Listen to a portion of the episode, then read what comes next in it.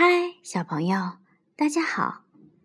今天燕子老师要和小朋友一起来欣赏一首儿童诗，名字叫做《小蜗牛》。你们见过蜗牛吗？蜗牛是什么样子的呢？我们一起来欣赏这首诗歌吧。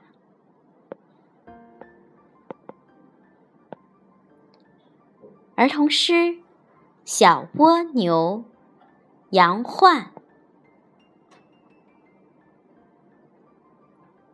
我驮着我的小房子走路，我驮着我的小房子爬树，慢慢的，慢慢的，不急也不慌。我驮着我的小房子旅行，到处去拜访，拜访那和花朵和小草们亲嘴的太阳。